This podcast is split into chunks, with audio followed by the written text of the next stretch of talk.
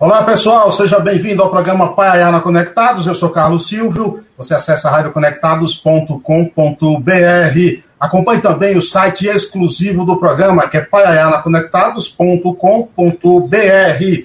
Lá você encontra os nossos colunistas. Está lá o escritor Darlan Zurk, que acaba de lançar o livro A Fúria de Papéis Espalhados, o jornalista e pesquisador de cultura Assis Ângelo e o também jornalista e crítico musical Sérgio Martins. Acompanhe-nos em todas as plataformas digitais, como Spotify, Deezer, Amazon, todos os podcasts nossos estão lá. Vai lá, nos acompanhe no Instagram, eu estou lá também como CS Paiaiá. Ele é, assim, digamos que um, uma lenda da cultura brasileira.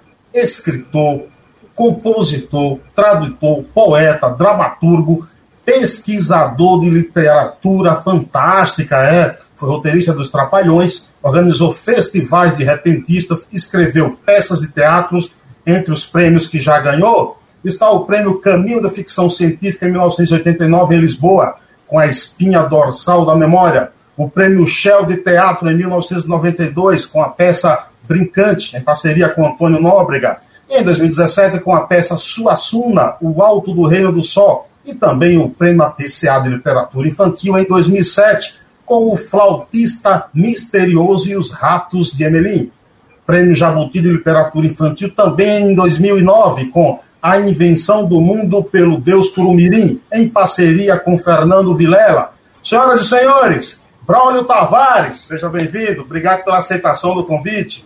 Boa noite, Carlos. Boa noite a todos. Eu que agradeço pelo convite, porque como nós estamos agora compulsoriamente trancafiados dentro de casa, proibidos Sim. de sair, proibidos de ir à mesa do botequim, à padaria, ao café e tudo mais, é o que nos resta de espaço social, né? Esse espaço virtual aqui, o ciberespaço virtual, onde a gente tem o prazer, inclusive, de, de poder conversar do Rio de Janeiro com uma pessoa que está em São Paulo. Boa, maravilha, maravilha. É sempre uma honra. Acho que a pandemia, óbvio, que tem o, o, lado negativo, os desencontros, o distanciamento, mas também possibilitou, através da internet, como você disse, esses contatos, né, Braulio? Eu acho que tem esses pontos positivos também, né? É, a gente tem que é, se adaptar com, com facilidade. Às vezes a, é, é o, a, o pessoal fala assim, coisa de quem é jovem, quem é velho, não sei o quê. Eu, eu, e eu respondo às vezes assim: é, velho é quem não se adapta com facilidade. Então tem gente de 18 anos que não se adapta. Então, para mim, é um velho, porque a, a vida já iniciou. Viver é adaptar-se.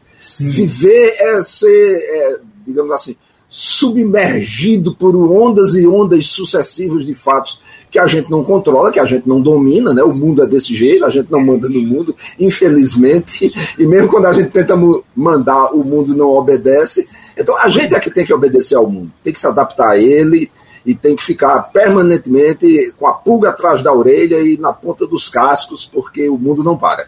Você é nordestino de Campina Grande mesmo, Bruno?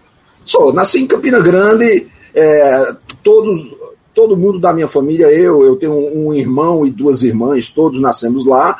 Agora, o meu pai era de Recife, meu pai, Nilo Tavares, era do Recife, é, e minha mãe de Cochichola, no Cariri Paraibano. Sim. Então ele, eles se encontraram, casaram e foram constituir família justamente em Campina Grande, que era uma espécie assim, meio do caminho entre a, o lugar onde os dois foram criados. E se transferiram para Campina Grande, eu acho que foi logo depois da Segunda Guerra, por volta de 45, alguma coisa, porque minha irmã Clotilde nasceu em 47 eu nasci em 50, então nessa altura eles já estavam completamente aclimatados em Campina Grande. Você vem de família de jornalistas, músico? Conta um pouco dessa tua história, o, o Braulio. Músico não, rapaz. Olha, não tem muito músico na, na minha família, não. Agora, por exemplo, o meu pai era jornalista, é, o meu avô, Braulio, era jornalista também, alagoano. A, os meus Tavares são de Alagoas. Tem muitos Tavares na Paraíba, mas de um modo geral não, não são parentes meus. Os meus Tavares são de Maceió. Meu avô chamava Braulio Fernandes Tavares. Eu sou o Braulio Fernandes Tavares Neto. Então, ele era jornalista, poeta, escrevia sonetos muito bonitos com o nome de Fernandes Tavares. Foi para o Recife. Meu pai criou-se no Recife e depois se casou foi morar em, em Campina Grande. Meu pai, meus tios, todos jornalistas e poetas. Eles, eles são da época do soneto. Eu entrei na poesia pela via do soneto. Agora, você é o que a gente pode considerar de um coringa? Faz de tudo e faz bem feito e faz com perfeição, porque a, a o teu legado aí é de coisas por várias áreas aí, né, né Bro? É um coringa, você, como é que você se define? Bom, já que a gente estava falando em jornalista, eu diria que eu tenho um pouco do espírito do jornalista. Eu comecei já por essa linha familiar em redação de jornal no Diário da Borborema com 15 anos de idade. Eu era aquele guri de 15 anos que fazia um certo mandado assim lá na redação, levava isso para fulano, não sei o que, não sei o que, mas já fui para lá com a intenção de escrever, porque o secretário do jornal, que era meu professor, era amigo do meu pai e disse: "Você escreve muito bem". Ele era meu professor na escola, no colégio estadual. Lia minhas redações. E aos poucos eu fui escrevendo. Com 16 anos eu já era, eu gostava muito de futebol, eu já era aquele cara que cobria os, é, os repórteres, os colunistas de futebol. Meus mestres, que eu lembro com muito carinho, Fernando Maia e Alberto de Queiroz. Quando era no domingo, eles queriam ir para um churrasco, aí diziam, Braulio, você vê o jogo no domingo de tarde, e aí você comenta o jogo no jornal. Olha, um guri de 16 anos, o jogo era 13 e Botafogo de João Pessoa. Aí eu ia, assistia na segunda-feira, porque o jornal só saía na terça.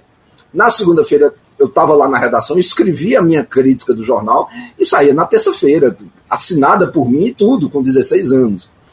Então isso foi uma coisa muito importante para mim, porque eu percebi muito cedo que o jornalista é aquele cara que não é especialista em nada, mas ele conhece um pouco de tudo. De tudo eu conversava muito, eu trabalhei em redação de jornal com Orlando Tejo, o autor do Zé Limeira, né, com Josus Maviana, que foi meu, meu professor também, William Tejo, Fernando Valac, grandes jornalistas de Campina Grande. E, eu, e, ele, e, eles gostavam do garoto que eu era, que eu era aquele guri esperto, que faz pergunta, muito curioso e tal. E nunca me saiu da cabeça uma coisa que eu aprendi nessa época, que eles diziam, o jornalista não é especialista em nada, mas ele é o cara que ele de manhã ele a, entrevista um médico que está cuidando de uma doença nova, de um, inventou um remédio novo, depois um jogador de futebol, depois a vítima de um acidente de trânsito que aconteceu, depois um político que está chegando e depois um cantor que vai fazer um show na cidade. Então ele tem que entrevistar durante um dia essas cinco pessoas. Ele não precisa ser especialista em nenhum desses assuntos. Ele precisa ser somente ter somente o conhecimento para fazer perguntas inteligentes. Então eu vou aproveitar essa tua fala, já que você falou em crítica, já que você falou é, em escrever bem, para soltar um videozinho curto teu e depois eu faço a pergunta em cima desse vídeo. Vamos lá. Vamos lá. Mais conhecido como Trupizup e o Raio da Celebrina. Sou um filósofo popular, escritor de cordel, roqueiro e cantor de música popular brasileira. Aliás, a crítica já me considerou o cantor mais desafinado da música brasileira. E uma outra parte da crítica também me considera o escritor mais afinado da literatura nacional. Agora, tipo, em cima desse vídeo, primeiro eu gostaria que você falasse de quando é esse vídeo, se você lembra dele, e o que e, e, e a crítica mudou de opinião em relação a você? Esse, vi, esse vídeo, rapaz, ele, ele tá meio acelerado. Eu tô com a fala meio fina aí. Eu não falo fino desse jeito, não. Essa rotação aí tá meio acelerada, mas tudo bem. Esse vídeo foi gravado no, em Olinda, pelo pessoal da TV Viva de Olinda, meus amigos lá da TV Viva, Ivan, Niltinho, uma turma boa que, que fazia a, a TV Viva lá de Olinda. E eu tenho um bolero chamado Soberano Desprezo, e uma vez eu fui fazer um show lá em, em Recife.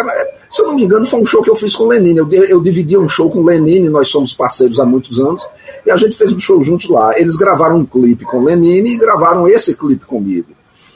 É, então, é, 1985 para 86, eu acho que é, essa imagem foi, foi gravada.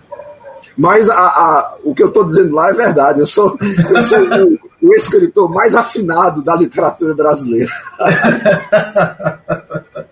a, a, a roqueiro também tem uma influência de rock também em, você? O que é que você ouvia?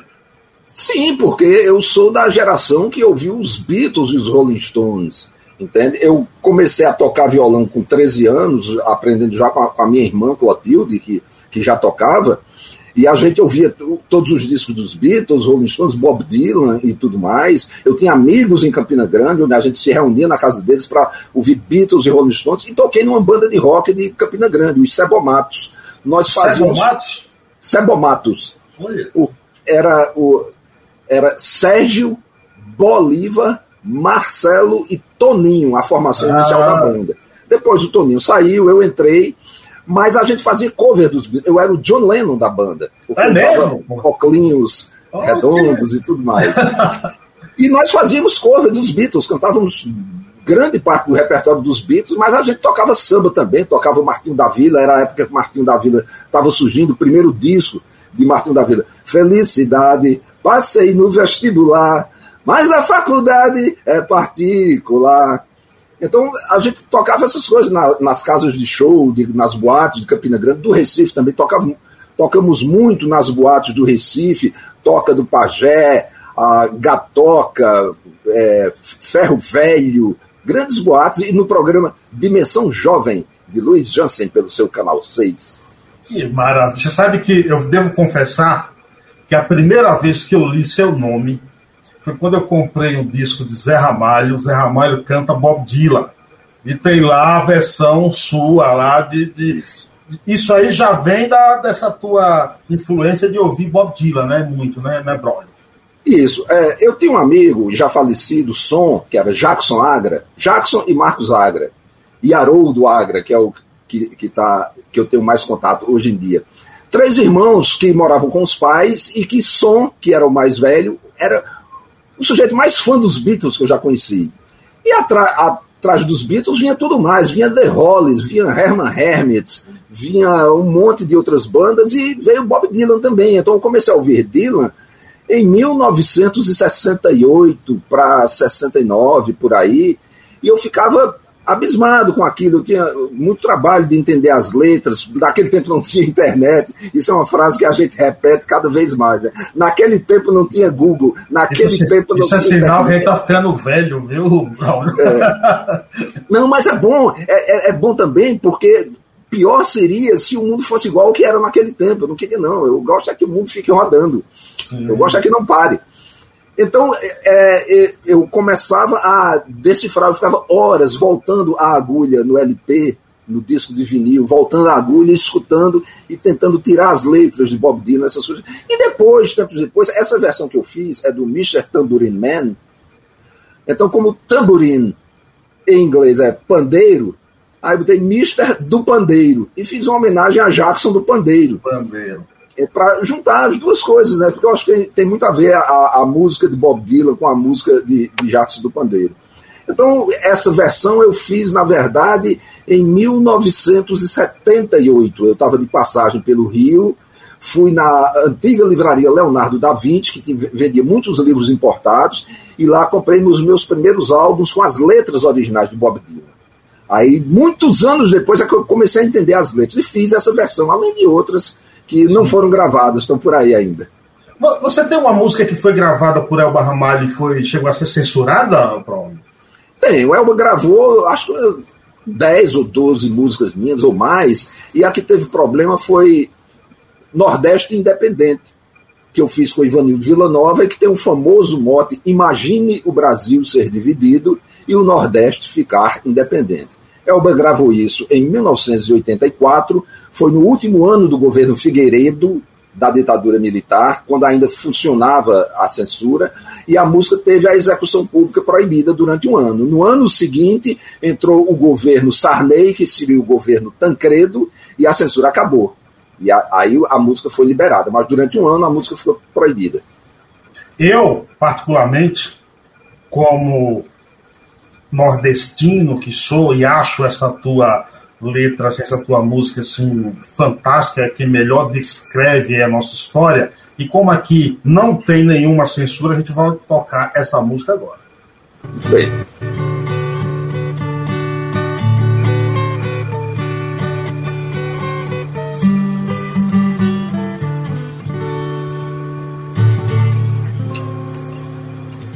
Já que existe no Sul esse conceito que o Nordeste é ruim, seco e ingrato, já que existe a separação de fato, é preciso torná-la de direito.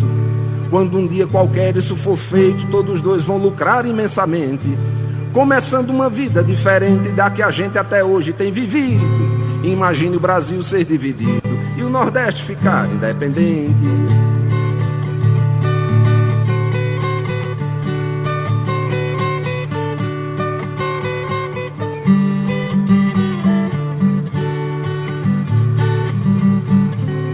Dividindo a partir de Salvador, o Nordeste seria outro país, vigoroso, leal, rico e feliz, sem dever a ninguém no exterior.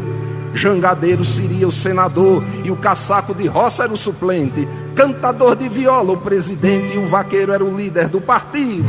Imagine o Brasil ser dividido e o Nordeste ficar independente.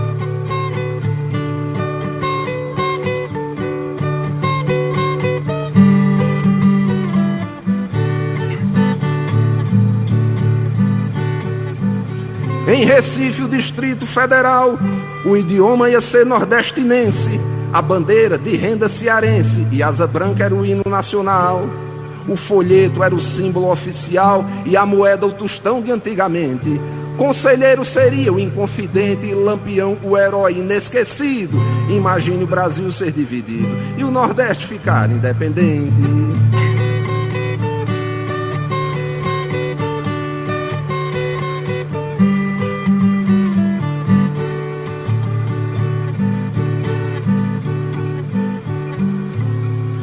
Se houver essa tal separação através de um acordo ou de um tratado, o Brasil se verá desobrigado de amparar esta imensa região. E o Nordeste será uma nação mais vistosa, mais rica e mais contente, sem ninguém que lhe humilhe e lhe sustente, sem um pai, um patrão ou um marido. Imagine o Brasil ser dividido e o Nordeste ficar independente.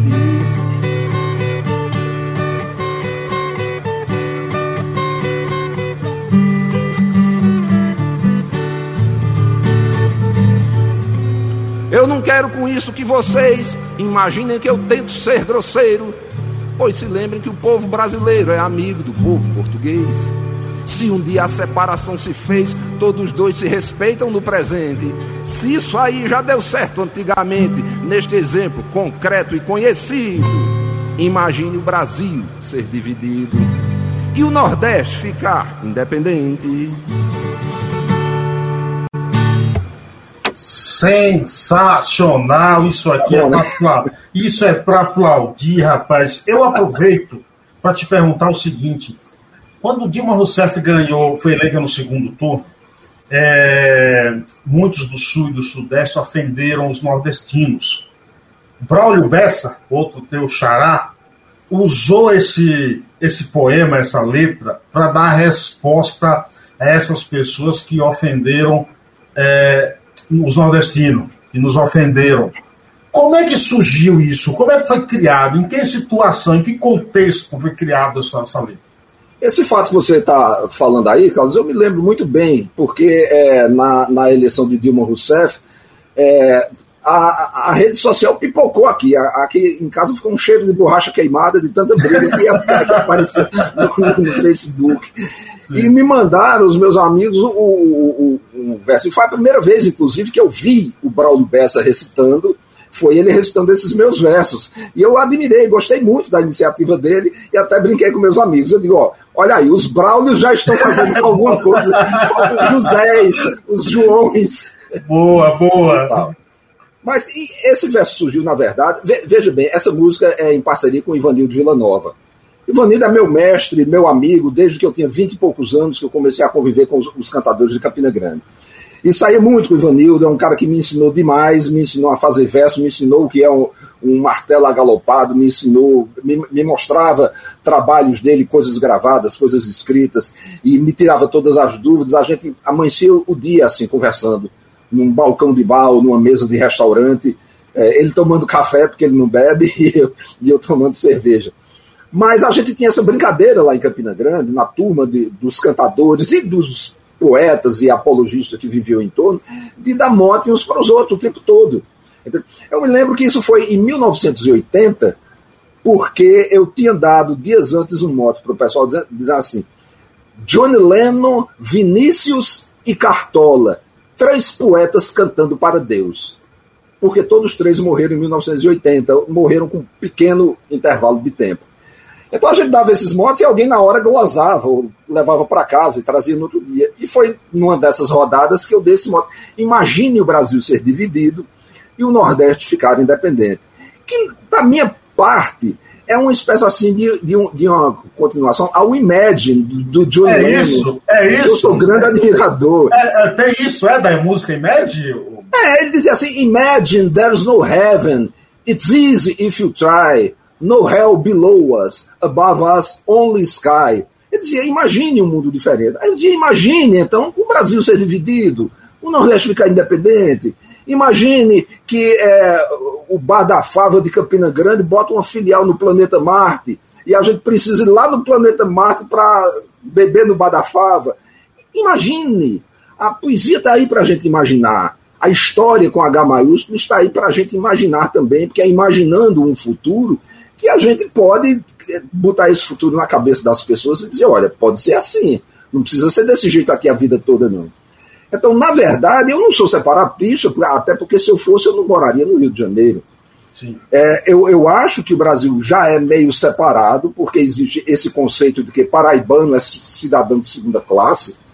Você mora em São Paulo, o que é que o, que é que o paulista diz do baiano? Aí, não é a mesma coisa? Uma, uma baianada, um baiano. Fez uma baianada. Isso é normal também, eu não vejo nenhum problema no sentido em que a gente faça as coisas, faça brincadeira e gozação com os amigos, com um espírito de solidariedade e de leveza. Eu posso mandar da sua barba, por exemplo. Oxe, que barba é essa, Papai Noel? Papai Noel cadete aí, a barba nem ficou branca ainda e tal. Brincadeiras que as pessoas tiram umas com as outras, entende? Lá na Paraíba, você sabe que existe uma rivalidade entre Campina Grande e João Pessoa, né? Porque é o único estado do Brasil em que uma cidade do interior é mais importante do que, do que a capital. A gente faz essas brincadeiras uns com os outros o tempo todo. Agora, eu sou contra quando o preconceito é, regional e, e, tal acontece com ódio, acontece com desprezo, acontece com menosprezo pelo ser humano que está do outro lado. É isso que deve ser combatido. Entende? A gente não deve parar de fazer piadas com as outras pessoas. A gente deve ter o direito, sim, de fazer gracejo com quem quer que seja. Agora, se a gente vê que a pessoa não gosta do gracejo, você recua. Não faz mais. Se for o caso, pede desculpas. Porque o gracejo é para ser compartilhado. Eu sou vítima, eu tenho um monte de amigos que são brincalhões, eu sou vítima de mil trocadilhos, mil brincadeiras, mil gracejos do, do, dos meus amigos, fazem paródias das minhas músicas, dizendo bobagem, e eu morro de rir. Isso faz parte da convivência humana. Agora. Desculpe, desculpe, conclua. Não, não, pode, pode continuar, já esgotei. É, agora você acha que quando você diz de, de, preconceito, quando você diz da coisa séria, eu vou citar um fato, que muitos dizem que Pelé fez o milésimo gol na Paraíba, em cima do goleiro Lula até. É verdade, é verdade. Ali, esse episódio é um, um, uma marca, é algo que a gente pode é, colocar à mesa como exemplo de preconceito para trazer o gol de Pelé, o milésimo gol para o Rio? Isso é uma coisa, ó, isso, não, isso não tem nem a ver Veja uh, o mundo como é. Isso não tem nem a ver com ser paraibano, ser paulista, seja lá o que for. Isso é invenção de jornalista esportivo desocupado no estúdio de rádio ou numa redação de jornal. Porque o fato histórico é que o gol 999 de Pelé foi feito em João Pessoa contra o Botafogo de João Pessoa. Um gol de pênalti, inclusive. Ele fez esse gol, era um jogo noturno, eu acho que foi assim. Ele fez esse, esse gol 999 em João Pessoa, numa quarta-feira, no meio de semana, num jogo noturno. Se eu não me engano, o Santos ganhou de 1 a 0 e ele foi substituído, porque eu vi a imprensa dizendo naquela Ele foi pro gol, ele foi pro gol. Foi pro gol, não é isso? Pois é, é pra, justamente para não correr o, o, risco de fazer o golzinho na, na Paraíba. Né? As pessoas vão ficar sabendo agora. É. No domingo, ele jogou na Bahia, com o Esporte Clube, foi Santos, Bahia e Santos na Fonte Isso. Nova, e o zagueiro do Bahia tirou uma bola dele de cima da linha. O gol mil ia ser na Fonte Nova. E o zagueiro do Bahia tirou essa bola. Foi para um outro jogo noturno no meio de semana seguinte, que foi Santos e Vasco, que Andrada, que era o goleiro do Vasco, que levou o gol número mil. Mas como 999 ficou sendo da Paraíba, o que é que os caras dizem? Assim, caras dizem, mas rapaz, se descobrisse um gol a mais de Pelé lá atrás da história, o 999 passava a ser o mil. Claro que todo jornalista pensa isso, cara. Todo jornalista pensa. É, exatamente. Mas é uma, é uma boa é, discussão, é, entendeu? Estamos aí para isso e, e, a gente não está para defender bairrismos, nem bandeiras de estados. A gente está aqui para botar uma, uma, discussão divertida, uma discussão é. sadia na frente. É uma coisa a mais para você falar de Pelé, para mostrar a grandiosidade do jogador que foi Pelé. Exatamente, exatamente. Agora me diz o seguinte, cara, o, o Trupizu veio de onde? Trupizup é um personagem que eu inventei porque isso era um nome que minha mãe dizia com a gente, comigo e com meus irmãos, quando a gente tava. Você fica menino brincando na cozinha, né? A mãe lá pegando uma panela, uma coisa, lavando uma coisa, indo para lá e para cá e tropeçando na gente. Vai dizer, sai daqui, Trupizup. Isso era uma expressão lá de casa. Depois que eu usei esse nome para um personagem, meu pai, que era muito pesquisador, descobriu essa expressão no livro A Bagaceira de José Américo de Almeida, um dos clássicos da literatura paraibana. Ele achou alguém chamando o fazendeiro, chamando um morador lá da fazenda de Trupizup também. Então, e existe a, a, expressão o raio da cilibrina. Foi, foi esse o, o personagem que eu criei, Trupizup, o raio da cilibrina. Que é mais ou menos como você dizer, Kid Morangueira, né, o o último dos moicanos, e assim por diante. O raio da Cilibrina é uma expressão que se dizia muito também na Paraíba, e que é, na verdade, o raio do Silibim, que era um farol de caminhão das antigas, que quando aparecia lá no sertão, clareava tudo numa, num raio de quilômetros. Aí o pessoal via aquela luz de noite se elevando, aí dizia, o que é isso? Aí dizia, é o raio do Silibim, do farol Silibim, em inglês. Inclusive, tem, tem a banda Cilibrina, do Gabriel, filho do Antônio Nóbrega, que é uma banda de música instrumental. Exatamente, é excelente a banda dele. O Gabriel falou comigo, ele disse: Braulio, espero que você não se incomode de, da gente usar esse nome. Eu disse, Gabriel, essa, esse nome não é meu, esse não é do povo, é o nome da rua. Inclusive, no Recife, tem uma banda também de carnaval e tal. Raio da Cilibrina. Raio da Cilibrina também. Raio da. O nome não é sucesso. meu. Fez muito sucesso, né, bro? Essa banda por aí. Muito sucesso. Eu fiquei sabendo tempos depois que eles estavam é. usando. É uma expressão, é como você dizer assim, o cão chupando manga. Eu posso usar, você pode usar, qualquer um pode usar. Claro, claro. Mas assim, agora ninguém vai usar com a profundidade, a originalidade com que eu coloquei nas minhas peças, nas minhas músicas e tudo mais. Aí tem o meu traço distintivo. Aí são outros 500, né? São, são outros 1.500. Você falou em livro aí, quantos livros escritos já? Ih, rapaz. Olha, é, livro é uma, bibliografia é uma coisa. Eu estava até compilando uma bibliografia minha dias atrás. Porque, por exemplo, é, para fazer uma bibliografia minha, eu posso incluir folhetos de cordel. Para uns eu posso, para outros não posso. Para uns, um folheto de cordel não é um livro. Eu entendo porque é fininho e tudo mais. Posso incluir antologias que eu organizei, né? Porque eu sou, eu tive a ideia de uma antologia descobri as histórias, traduzi, editei, comentei, prefaciei. Eu considero um livro autoral, mas em parceria com um monte de outras pessoas. Mas para alguns isso não pode. Agora, livros meus escritos por mim e publicados tem mais de 20. Não sei exatamente quantos. Mas aí eu tenho romance, conto, poesia, ensaio, humor e assim por diante. O Brasil tem grandes mestres. Um desses mestres você o entrevistou tem até uma foto brilhante na internet que eu considero talvez é, dos maiores gênios brasileiros de todos os tempos, que é ninguém mais, ninguém menos que Ariano Suassuna. É, por que, que o Brasil não tem um prêmio Nobel de Literatura? Eu acho eu vou ser muito sincero, Carlos. Eu acho que a gente dá muito valor ao prêmio Nobel, que é um negócio feito por meia dúzia de velhinhos meio caquéticos que lá em Estocolmo, não leem nada, não sabem português, não sabem espanhol, entende? Depende de ter uma tradução em sueco ou em inglês para eles ficarem se informando. É importante porque parece que é um milhão e meio de dólares, uma coisa assim, o prêmio é importante, né? Eu estou achando as uvas muito verdes, porque sei que nunca vou ganhar. Mas eu acho que a gente dá uma importância desmedida a isso, Não que o prêmio não tenha importância, pelo contrário, é, eu dou importância ao prêmio. Agora, porque nós brasileiros temos uma coisa de dizer assim: a nossa literatura não presta porque um brasileiro nunca ganhou o prêmio Nobel. Aí eu fico irritado com um negócio desse, entende? Como se coubesse a meia dúzia de suecos dizer se a literatura brasileira é boa. Não cabe a nós, brasileiros, dizer que temos sim uma das melhores literaturas do mundo. Compare com qualquer uma. Compare com a literatura inglesa, compare com a literatura de língua francesa, de língua espanhola, de língua russa, de língua alemã. Não ficamos devendo a ninguém. Temos grandes prosadores, grandes contistas, grandes romancistas, grandes poetas, grandes dramaturgos e tudo mais. Nós temos. Agora, temos também o complexo de vira-lata que Nelson Rodrigues se referia muitas vezes, né? A gente acha que é inferior aos outros, porque os outros ficaram ricos dizendo que nós somos inferiores a eles. É isso que a gente deve combater. Qual é a diferença entre literatura de enredo e literatura de estilo? É uma diferença que a gente estabelece muito, a gente que escreve, que ensina, que critica e tudo mais, e que eu acho que é uma diferença menor, mas que existe. A, a, a literatura de enredo é a que busca, acima de tudo, contar uma história, não importa como, mas a história é interessante.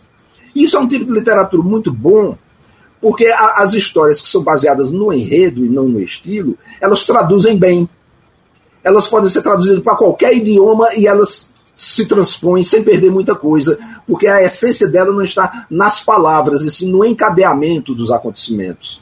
E isso vai para o chinês, isso vai para o japonês, vai para o malaio, vai para o hindi, vai para qualquer língua. A, a, a, tanto é assim que as lendas, os mitos, as histórias orais de todos os povos traduzem bem. A gente lê aqui as Mil e Uma Noites, tanto faz estar lendo em português, como em inglês, como em francês. As Mil e Uma Noites não mudam muito, porque se baseiam na história. Então, isso é importante. Agora, o estilo é a maneira peculiar de escrever, de de cada escritor, uma maneira que é única. Ninguém escreve como Machado de Assis, ninguém escreve como Dostoiévski, ninguém escreve como Fulano, Cicrano e Beltrano. Então, o, o, estilo é mais difícil de traduzir. Eu sou tradutor também. E eu gosto muito de é, parar às vezes, porque eu vejo que o cara criou com uma frase boba. Não, não é nada que está acontecendo. O cara está subindo num táxi, mas ele diz a subida no táxi de uma maneira que eu digo, cara, ninguém nunca descreveu isso desse jeito, e eu vou ter que descobrir uma maneira de dizer isso em português. Você passa uma hora em cima de uma frase. Isso é estilo. É a maneira única de se exprimir. Agora, a história pode ser qualquer coisa. E, o, e, a, e a história ideal, claro, é a que junta as duas coisas. Guimarães Rosa tem excelentes histórias no, num estilo único. Machado de Assis já tem histórias mais pobres. As histórias de Machado são comuns. É o marido com ciúme da esposa, a esposa com ciúme do marido, o amigo que deu um golpe no outro, não quer pagar o dinheiro do outro, aquela bobagemzinha cotidiana. Uma novela sete. É uma novela é, das sete. Uma novela das sete, mas o grande lance de Machado é ele mostrar o que as pessoas estão pensando, ou às vezes ele nem diz o que a pessoa está pensando. A gente deduz pelo que a pessoa está dizendo e fazendo. Dizendo e fazendo. Aí a gente sabe exatamente o que a pessoa está pensando. Então, isso é o estilo, são as pequenas filigranas psicológicas que a gente consegue transmitir através da palavra escrita. Como é que você consegue, ou como é que você separa, disciplina, o teu processo criativo entre tradução, cordel, composições, é, peças de teatro, esse, essa organização intelectual, como é que é, o Braulio? Geralmente, Carlos, é em função dos compromissos, né? Porque, veja, eu escrevo a, a minha obra pessoal, os meus poemas, os meus contos, as, as minhas coisas, mas eu trabalho para os outros também. A tradução geralmente é uma tradução encomendada por uma editora. A peça de teatro é uma peça encomendada por um grupo. O roteiro que eu faço para cinema, para televisão, é encomendado por uma produtora, por um diretor, por um produtor amigo meu. Então eu estou trabalhando para essas pessoas e geralmente eu tenho que botar o trabalho para fora, que é como eu chamo esse, na frente, porque eu preciso atender prazos das pessoas. Quando a gente não consegue, o trabalho não rola por uma razão ou outra, é uma, é uma decepção, é um problema para todo mundo envolvido e a gente deve procurar evitar isso. Então, eu boto o trabalho de encomenda sempre na frente do meu trabalho pessoal.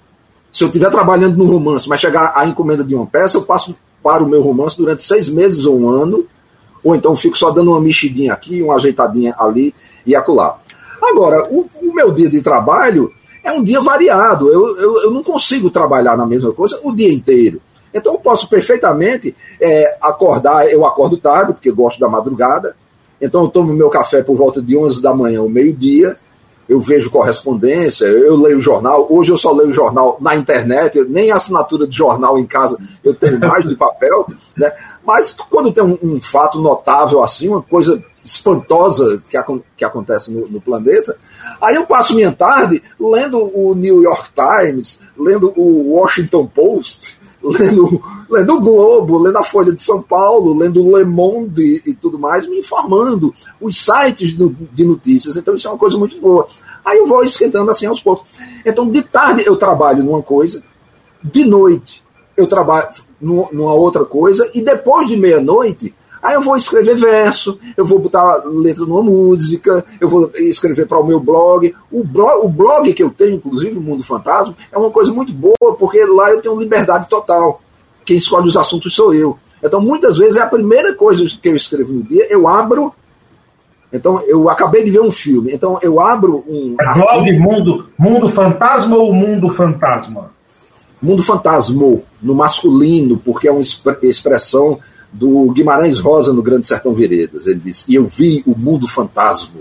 É na hora que, do tiroteio que a bala está comendo no centro. O Riobaldo diz isso: Eu vi o mundo fantasma.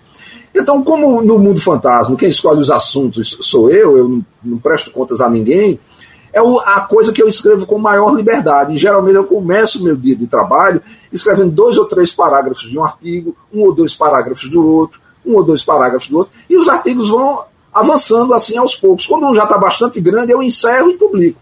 Entre, então, a gente, a melhor maneira de.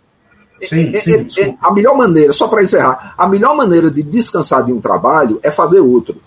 Então, se eu tenho um, um trabalho de teatro, uma letra de música, um romance que eu estou trabalhando e o meu blog, eu vou alternadamente uma hora, uma hora e meia trabalhando em cada um. Porque quando eu chego num, num problema assim, ih, rapaz, como é que eu vou resolver isso? Aí eu digo, mais tarde eu resolvo. Aí fecho aquele arquivo e abro outro. E vou trabalhar numa coisa completamente diferente. Quando eu volto para aquele problema, aí tem uma equipezinha aqui atrás que fica trabalhando sem parar naquilo. e quando você volta para o problema, eles já mandam: olha aqui, olha aqui, olha aqui, já vão entregando o problema resolvido e, a, e o trabalho avança. É, você, entre os, as feras que você é parceiro tem trabalhos realizados, você é parceiro de um dos caras que eu assim sou fã incondicional também. E já fui em shows deles, principalmente aqui no Sesc Interlagos, que se chama Lenine. Eu acho esse cara genial, acho sensacional. Como é que começa essa parceria, o Braulio? Rapaz, é, eu conheci Lenine, olha só as coisas como são, através de Zé Rocha. Zé Rocha, lá de Recife, que é parceiro dele, é parceiro meu, e eu estava de passagem pelo Recife, num tempo que eu morei na Bahia, inclusive, eu morei alguns anos em Salvador. Então, nessa minha fase de Salvador, eu estava começando a compor. Eu tinha vinte e poucos anos, estava fazendo minhas primeiras músicas, cantando nos bares, às vezes, com os amigos. E a minha irmã Clotilde, essa que eu já me referi a ela, minha irmã mais velha, estava fazendo um mestrado ou coisa parecida no Recife. E de vez em quando eu ia para o Recife ficava com ela. Ela disse: Vou lhe apresentar Zé Rocha, um amigo meu. Me apresentou.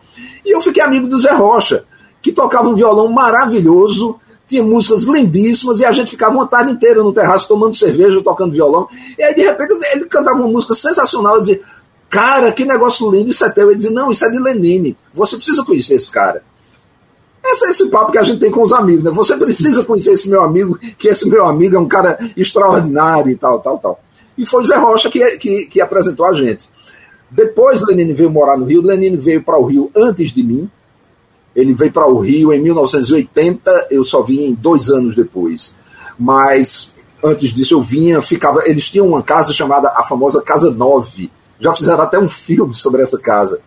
A Casa Nove era uma casa em Botafogo, onde moraram Lenine, Ivan Santos, Alex Madureira, Júlio Ludermi. Ficávamos lá, eu, Pedro Osmar, um monte de paraibanos e de pernambucanos tinha esse pouso aqui no Rio de Janeiro, no bairro de Botafogo. E nessa mesma casa já tinha morado é, Sônia Braga, anos antes tinha morado Jardim Macalé, anos antes tinha morado Luiz Carlos Lacerda de Freitas, o famoso bigode cineasta, que foi quem fez o filme sobre a casa onde ele morou e entrevistou toda essa galera. Que foi aí, nessa época que começou. A minha parceria com Lenine e a primeira música que a gente fez juntos foi uma música para os Trapalhões, porque Lenine era amigo do pessoal é, de Caixa Aragão, filho de Renato Aragão. Eu tinha planos nessa época de ser redator do programa dos Trapalhões, que acabei conseguindo um pouco depois, e a gente fez a música Embolando na Serra para aquele filme Os Trapalhões em Serra Pelada. Que maravilha, rapaz. Eu fui ser garimpeiro em Serra Pelada para ganhar muito dinheiro e acabei sem nada. Essa música foi gravada pelos Trapalhões, foi a primeira música minha com Lenine que foi gravada oficialmente, foi nossa primeira parceria. Certa vez você disse: é, a leitura do romance A Pedra do Reino, de Ariano Suassuna, de quem já falamos, mudou sua vida. O que você espera que o leitor, que aconteça com o leitor que leia os seus livros?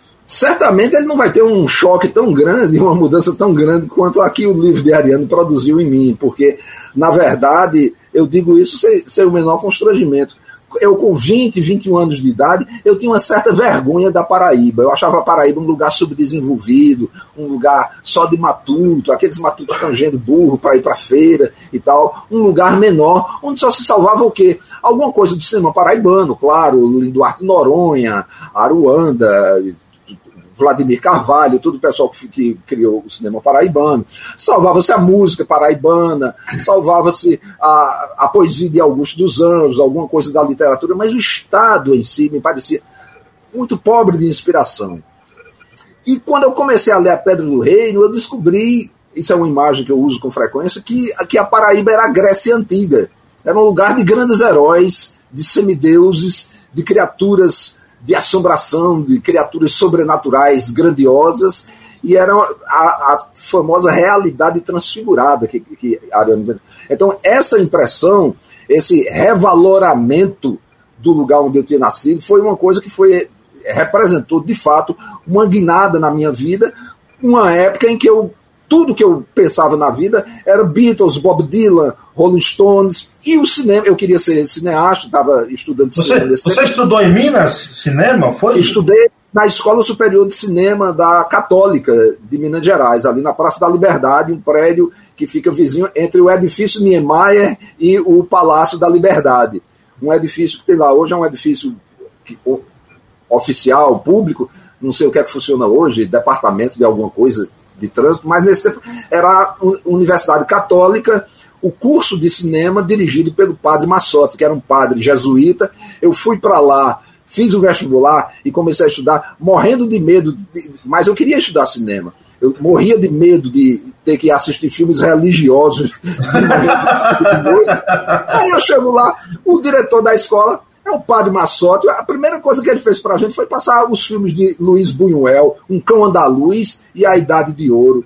E ele dizia assim: assistam Buñuel, que ele é um dos maiores cineastas do mundo. O que estraga ele é essa coisa infantil, essa coisa adolescente de ser anticlerical. Mas assistam. E a gente dizia: Padre Massotti, então quem é o maior diretor do mundo? Aí dizia Ingmar Bergman e Michelangelo Antonioni.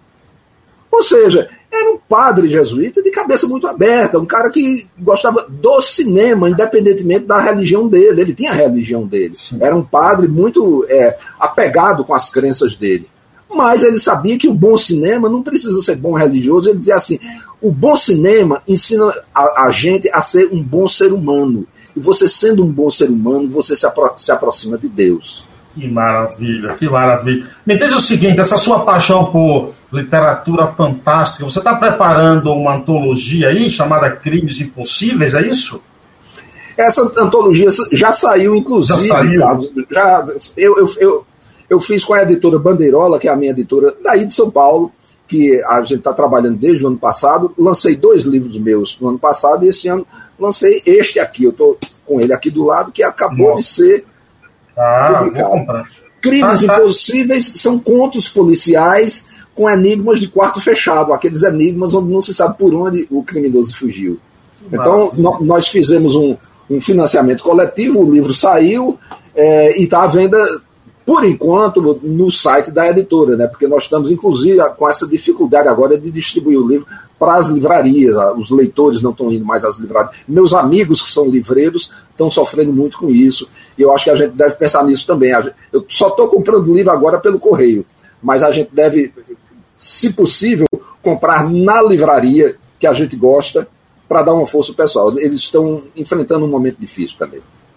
A literatura fantástica é um bom. Perdoe-me se eu estiver é, usando o termo errado, nicho cultural para mercado? É, é, um nicho, sim, porque é, é assim que os editores e os livreiros determinam.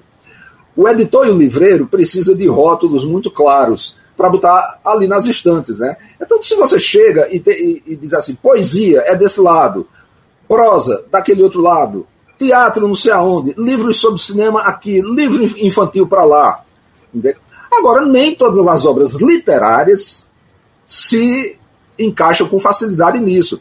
Porque eu posso pegar perfeitamente um livro como Alice no País das Maravilhas, do Lewis Carroll, eu tanto posso considerar isso literatura infantil, como posso considerar isso uma literatura mais avançada, porque Carroll era um professor de matemática, ele colocava dentro dos livros dele, inclusive os de Alice, questões filosóficas, linguísticas, matemáticas e assim por diante. Então, nenhum bom livro cabe só numa prateleira. Ele pode caber em várias prateleiras diferentes. Então, essa é a riqueza que a literatura oferece. Agora, se você tem uma, uma estante dentro da sua livraria, precisa enchê-la com alguns livros que podem estar lá quando poderiam estar em outros também. Esses critérios eu levo sempre em conta porque eu não sou apenas autor. Eu não vejo a literatura somente pelo lado literário. Eu vejo pelo lado da produção também, que é um lado fascinante. Já atuei e atuo ainda como editor, editor de antologias, como tradutor e tal. E eu vejo sempre a dificuldade que é fazer o livro, inclusive num país que é, é, é até piada, que você tem 210 milhões de habitantes, e quantos leitores você tem aqui? Um milhão de leitores? Dois milhões de leitores? Muito pouco, né? Muito então a gente precisa fazer com que o livro chegue até o leitor. E isso é um trabalho não de quem escreve, mas de quem edita. Eu procuro ver o livro também com os olhos de quem edita. A literatura fantástica, para mim, é uma coisa muito, muito ampla é, é a literatura de tudo que é imaginável, de tudo que não existe na realidade, mas pode ser imaginado vida em outros planetas, é, vampiros e lobisomens, é, aparições de almas do outro mundo e outro, tudo isso é literatura fantástica, seres fantásticos como o unicórnio, o centauro, a sereia e tudo mais. A gente pode escrever sobre isso. A, a, gente pode escrever sobre coisas que existem somente na imaginação. É então, é essa Mas assim, eu ia te perguntar o seguinte, Braulio: a, a ficção científica, a literatura fantástica, ela também está sempre ligada a crimes, a, a catástrofes. É, eu, é isso que eu gosto, é essa curiosidade que eu tenho. Como é que a imaginação do autor de literatura fantástica lida com isso em um tempo, por exemplo, de internet, notícia para lá e para cá? O, o, leitor ainda pode encontrar surpresa nessa literatura? Pode, porque a surpresa vem da imaginação pessoal de cada autor. Uma outra coisa que é, que é o seguinte: tem um critério de crítica literária que eles chamam assim de horizonte de expectativas. Isso existe em todo público de música, de cinema, de.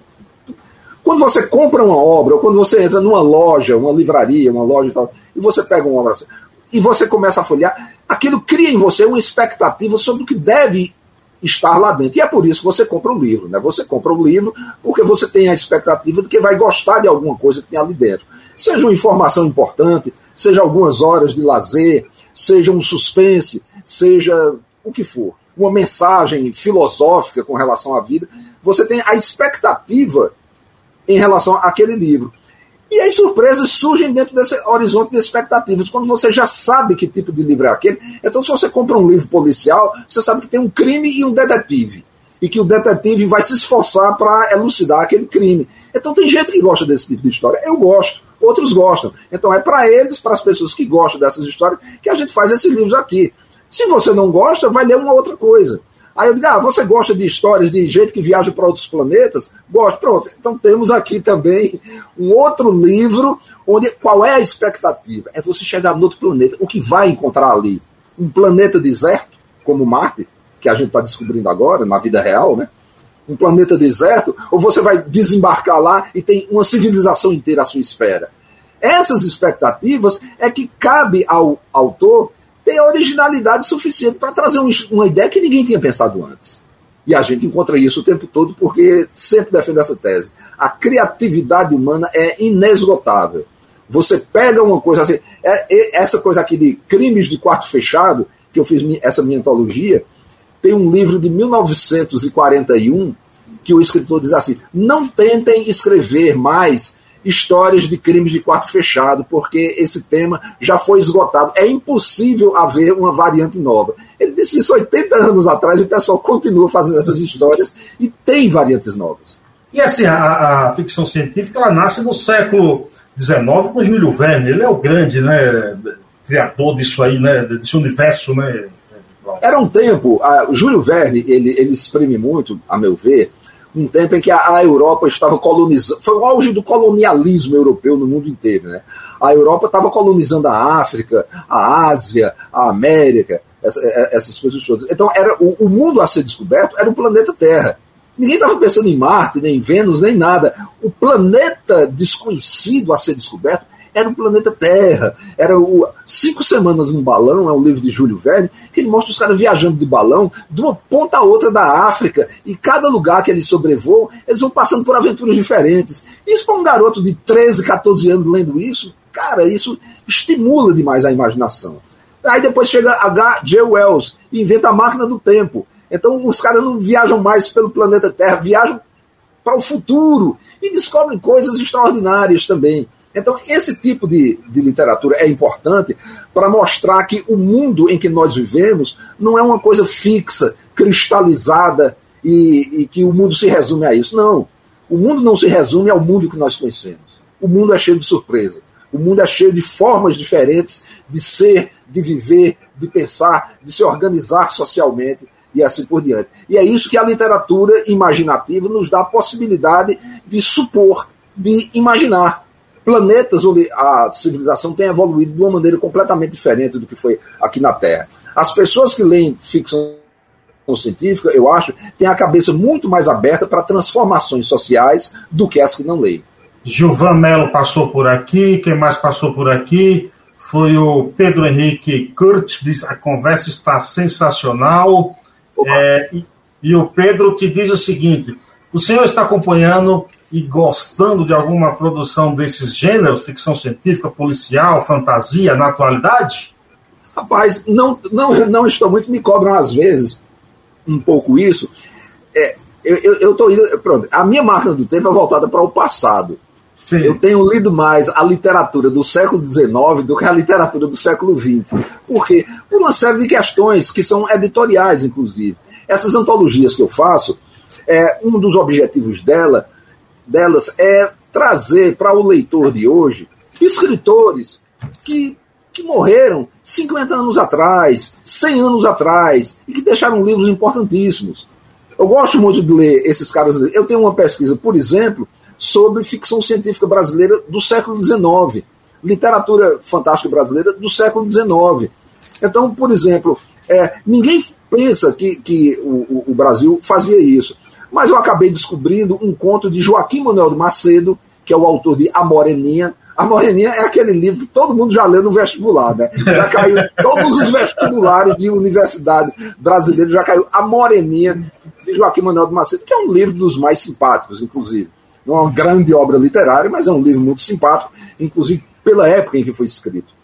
E o Joaquim Manuel de Macedo tem um conto chamado O Fim do Mundo, que um meteoro se choca com a Terra, mata todo mundo o sujeito foge, quando ele volta para o Rio de Janeiro, o Rio de Janeiro está todo destruído. Só escapou uma bailarina do Teatro Municipal. Ele disse: Minha filha, o jeito vai ser a gente repovoar o Rio de Janeiro e o planeta Terra.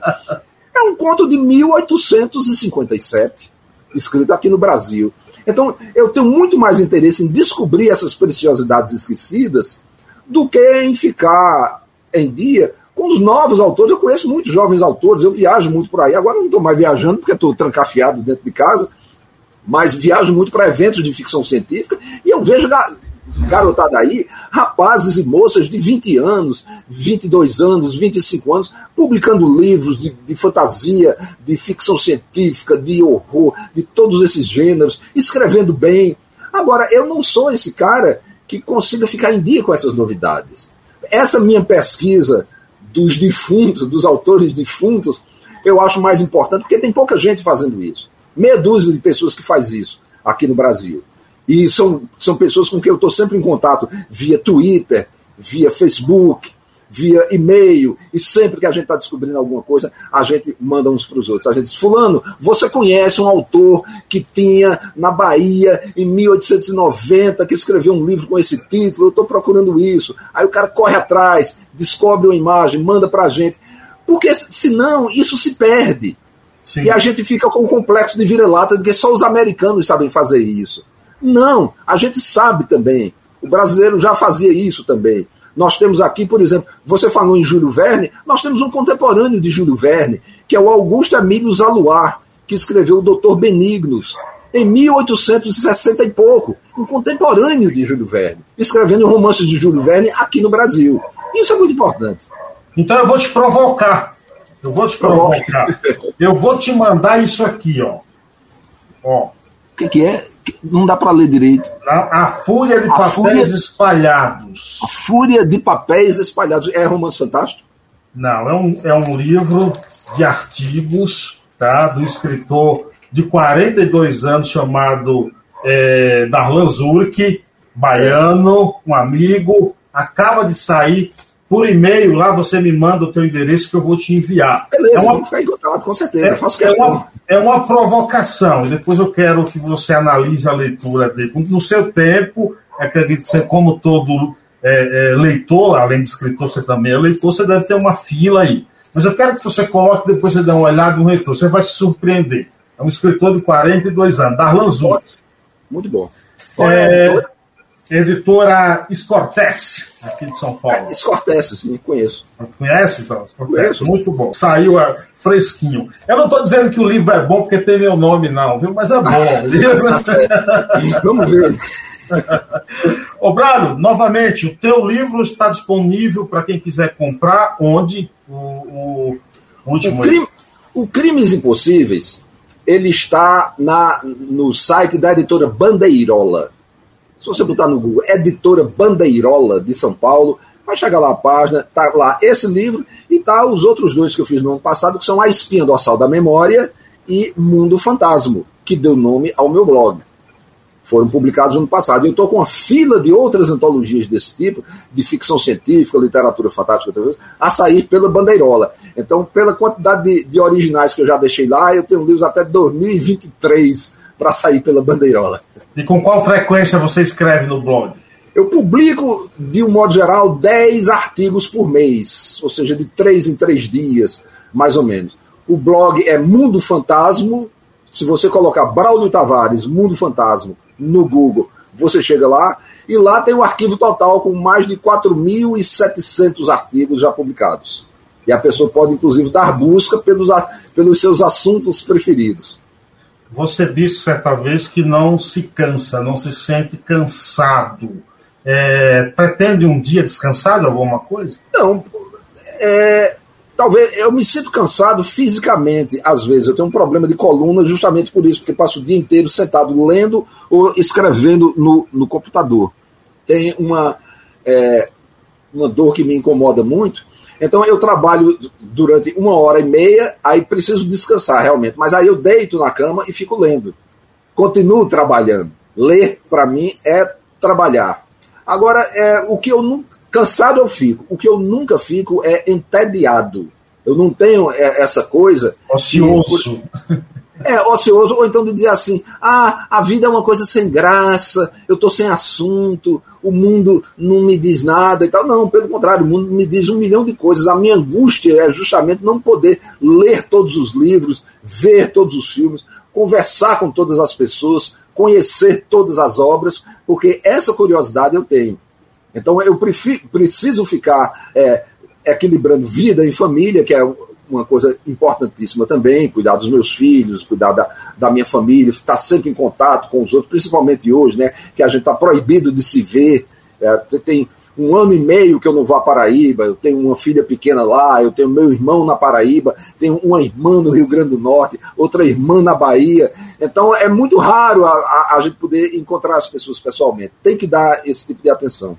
Eu tenho que ler, eu tenho que estudar, eu tenho que fazer minha, minha, minhas obras de encomenda, eu tenho que fazer a minha obra pessoal e assim por diante. Agora, é, o que eu nunca sinto é o, o, cansaço existencial de dizer assim: ah, eu estou cansado de viver, eu quero que isso acabe. Pelo contrário, eu sou da linha de Ariano Suassuna, como você falou em Dagar. Ariano dizia assim: eu vou ficar com 200 anos de idade, eu não vou morrer nunca. E ele tinha razão, a gente tem, tem que esticar a corda até não poder mais. É, e o Ariano é um imortal, sem dúvida, sem dúvida nenhuma. Braulio, obrigado, cara. Poxa, sensacional o papo, adorei. Obrigado pela disponibilidade. Olha, sinto-me honrado. Muito obrigado, viu? Eu que, que agradeço. Veio um comentário aqui que eu andei dando uma lida, pedindo para. Eu estou com outro projeto agora no, no Catarse, ah, que tá. É, é porque é a, é a melhor maneira, Carlos, da gente vender livro hoje em dia. Entendeu? É fazer um projeto de, de financiamento coletivo. Então, se o livro vende 500, você imprime 500 e manda para cada um. É, se o, o livro vende. É, se o livro... Também tem outro livro do senhor Brown que está em campanha no cartaz. Eu achei até que ele, que ele estaria tá falando do senhor. Qual é? Qual é? A Fonte dos Relâmpagos. A Fonte dos Relâmpagos, pela editora Arribaçã, de meu amigo Linaldo Guedes, lá em Cajazeiras, Alto Sertão Paraibano. Linaldo era jornalista e poeta em João Pessoa, voltou para Cajazeiras, que é a terra de origem dele, e lá criou essa editora Arribação, que está há cerca de um ano e meio publicando títulos importantíssimos, títulos muito interessantes de autores do, de todo o Nordeste, de outros estados do Brasil. E eu fiz uma compilação dos meus artigos sobre cantoria de viola, literatura de cordel, forró, Nordeste, Paraíba, Campina Grande, tudo que eu escrevi no blog sobre esses assuntos todos estão em A Fonte dos Relâmpagos. O que é a Fonte dos Relâmpagos? É o Nordeste, o sertão velho de guerra. Todos os relâmpagos, toda a energia e toda a luz vem de lá. É Instagram, você tem Instagram, ou, Braulio? Tenho Instagram, estou parado ultimamente, mas eu não uso muito o Instagram para me comunicar, só para postar minhas fotos. Eu não converso pelo Instagram. Converso pelo Facebook e pelo Twitter. E lá eu posso ser seguido por qualquer um, porque, por exemplo, as pessoas ficam pedindo amizade no Facebook. Eu já cheguei no teto, não posso mais aumentar, mas todas as minhas postagens são públicas. Tudo que eu posto é público. Qualquer pessoa pode ler, comentar, interferir, fazer uma pergunta, essas coisas todas. Eu não faço postagens só para amigos. Tudo que eu posto é porque, na, na verdade, eu não uso as redes sociais para falar com a minha família. É para falar com os meus leitores, que são a minha família estendida, vamos falar assim. O teu Twitter e Instagram é Braulio Tavares também? É, Braulio Tavares 13. Braulio Tra, Tavares Braulio 13. Tavares, número 1, número 3, em homenagem ao 13 Futebol Clube, o Galo da Borborema. Muito bom, sensacional. Obrigadão, viu, Braulio? Que honra. Eu que agradeço, Carlos. Grande abraço. Obrigado, até uma próxima. Obrigado a todos. Aproveite e se inscreva nesse canal aí. Em breve tem mais entrevista por aí. Um grande abraço. Até a próxima. Mais podcasts como este você encontra no site da Rádio Conectados, radioconectados.com.br ou no seu aplicativo de podcast favorito.